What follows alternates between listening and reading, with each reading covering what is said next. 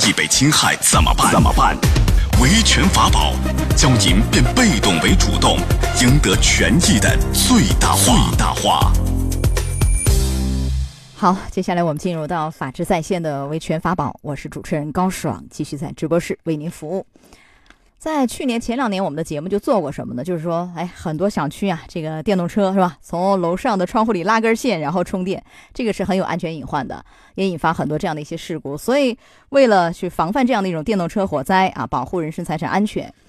在上周吧，这个公安部就紧急发了一个通知，叫《关于规范电动车停放、充电、加强火灾防范的一个通告》，严禁在建筑群内啊，特别是一些公共区域啊，去停放啊或充电，而且对这样的一些违规的停放、充电行为要严厉惩处。也就是说，你在家里好从窗户那儿拉根线给电动车充电，这个要小心了，有可能要严惩。我们今天来讲讲这个问题啊，邀请到的嘉宾是左迎春律师，左律师您好，主持人好，大家好。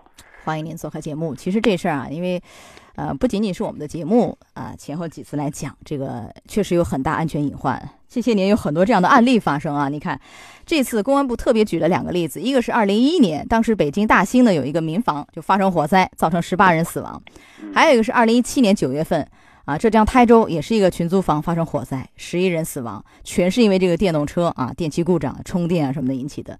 教训是非常惨痛，而且有一个这个央视报道说，仅仅是二零一一年、一二年、一三年这三年啊，这个因为电动车引发的火灾就有七百九十九起之多，造成了九十五人死亡、五十八人受伤。你看啊，这还是前几年，呃，这又隔了好多年。所以说这个事儿一定要重视。所以这次这个公安部发了这样一个通知，就严惩啊，严加管理。您给讲一讲怎么样去管理？就我们一般老百姓，我每天骑这个电动车上下班，我得充电呐，我怎么充啊？呃，对充电都做了一个严格的一些规范，哪些不能充？呃，如果你违规会惩处，哎，您都讲一讲。这里面首先我们讲的这个电动车是三类电动车，比如说电动自行车、电动摩托车和电动三轮车，都是放在这一次的这个规范管理当中的。啊，还有电动摩托车、电动摩托车，包括这个电动三轮啊，都放在里面的。比如说这个地点当中要注意了，严禁在建筑类的公共走道、楼梯间、安全出口处等公共区域停放电动车或者为电动车充电。那我放哪儿呢？这没地方放了。你看，这个走道里、楼梯间里、呃，安全出口，这个都不能停，那放哪儿呢？那有的人可能推回家，呃，推回家，等一下后面还有规定，有条件的地方可能专门是不是设置一个停放电动车的地方？比如说以前的自行车库，如果改成这个车棚啊，车棚，或者是改成电动车存放的地方。但是没有条件的呢？你说这个马上改，这个似乎也做不到啊？对，是不是？那放到家里也不可以，对吗？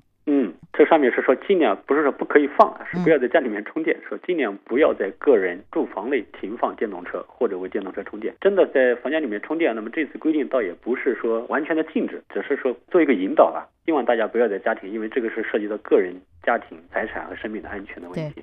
嗯，呃，如果要放也一定要看好。是吧？对对，呃，这是一个，就是我怎么样来理解这次的这个通告的内容？就是因为你看啊，到底应该放哪儿？我听了这个，我就不知道往哪儿放。如果说我要充电的话，一个是我首先我停在哪儿，另外一个我充电我怎么充？我因为原来都是那个窗户里拉根线是吧？有的好好高，五楼七楼还往下拉那个电线，有好多小区有这样的现象。那我还能不能这样拉线来充电呢？怎么去理解这个问题？应该是肯定不可以了。如果有条件的小区或者物业公司，他们应该做一个规划，比如说有公共用的这个充电桩。如果说这些可能还没有，那么可能就需要在家庭个人住房里面去充电停放。那那么 我住好几层楼呢，怎么往家里弄啊？是不是有这个问题？他现在充电，他一般是这样的嘛，他就把那个充电池拎回家嘛，基本上是这种方式嘛。但就是因为很多人不想拎，因为太重了，是吧？有的没有没有电梯，有电梯还好一点，也够辛苦的。没有电梯的，所以说不愿意拎，不愿意拎就想出那个法子啊，从窗户拉根线去充电，是不是这个道理？啊，对，这个这个可能确实说白了还是这个对消防安全意识的不强，图一时的省事，那么可能这会日后啊留下很大的隐患。所以呢，这个也就需要广大听众提高自己的这个消防安全意识，不仅为自己，为大家的安全负责任。是，每个人要尽一份力，你不能嫌麻烦。嫌辛苦，因为这确实也没有更好的办法，我们只能期待这个小区啊配套能尽可能跟上啊，因为这个通知来了嘛，对吧？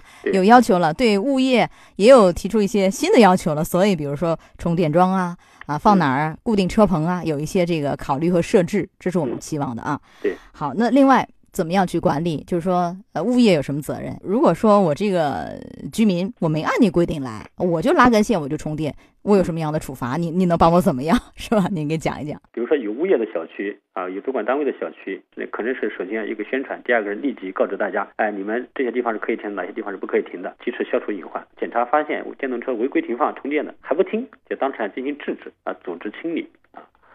清理还有清理是吧？对。他有这个权利吗？比较严厉的一个一个一个地方，嗯，呃，就是这个这次这个通知就赋予了物业，他们有清理的权利是吧？这个 有没有这样的？这是一种执法吗？执法权吗？他们清理怎么清？往哪儿清？给你搬走，还是怎么怎么一个清理？这个细则现在还没有看到。最起码物业首先应该是告诉他们，比如说一定的时间内。去把它清理掉。如果几天之内你们还没有去呃拒不清理的，那么就要向公安机关、消防机构或者是公安派出所报告。这是这次规定的。也就是说，并没有赋予这些物业企业或者是村委会啊、居委会啊，他们有这个清理的权利。嗯，这是一个执法权的问题，他们没有这样的执法权。但是呢，这个通知里提到，就他可以哎。呃，由物业，比如我向公安报告，公安和消防他们可以来处理，对吧？他们可以把你的车就拖走、清走，这个是可以的，是不是？嗯啊，另外还有处罚吗？这块儿？比如说你拒不清理的，那么公安机关不仅是要把进行清理，如果说他有的车辆是阻碍了相应的通道，比如消防通道啊，或者是公用的这些通道的地方，那么首先是责令改正，如果不改正的话，那可能就会有警告啊，或者是相应的罚款。罚款和拘留会吗？啊？拘留的话，那就看他这个情节有多严重了。比如说，是不是引起一定的火灾，但是火灾又后果又不是很严重，那有可能啊，有可能。如果后果很严重，那就是一个刑事犯罪了，是吧？失火罪是吗？失火啊，这个失火罪量刑有多重啊？失火罪应该是三年以下或者三年以上吧，根据的三年以下，三到七好像三到七，对吧？这是。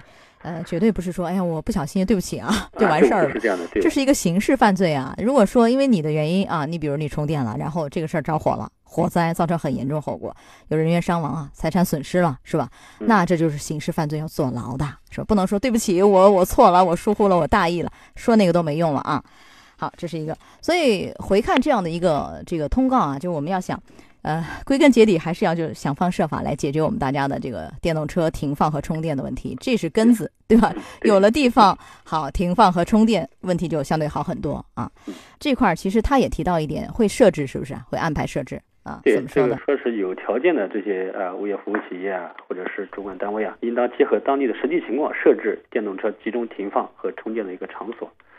它是一种鼓励吧，不是必须是吗？哎，不是必须，对，这是一个有条件的小区啊楼宇啊。那比如说我们物业说了，我没钱，我干不了这事儿，嗯，那这这行不行呢？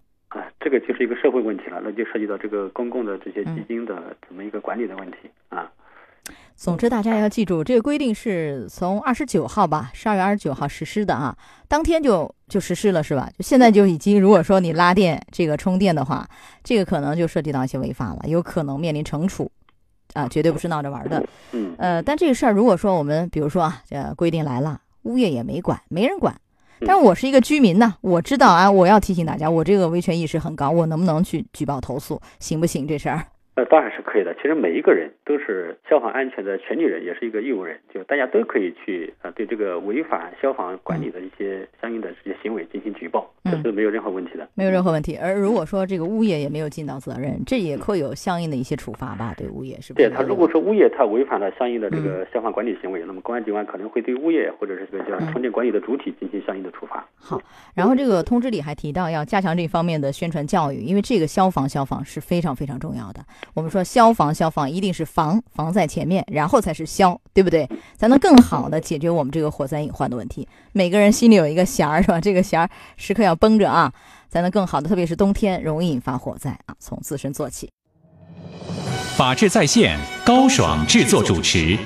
节目收听时间：首播 AM 七零二江苏新闻综合广播十六点到十七点，复播 FM 九十三点七江苏新闻广播。二十二点三十到二十三点，次日两点到三点。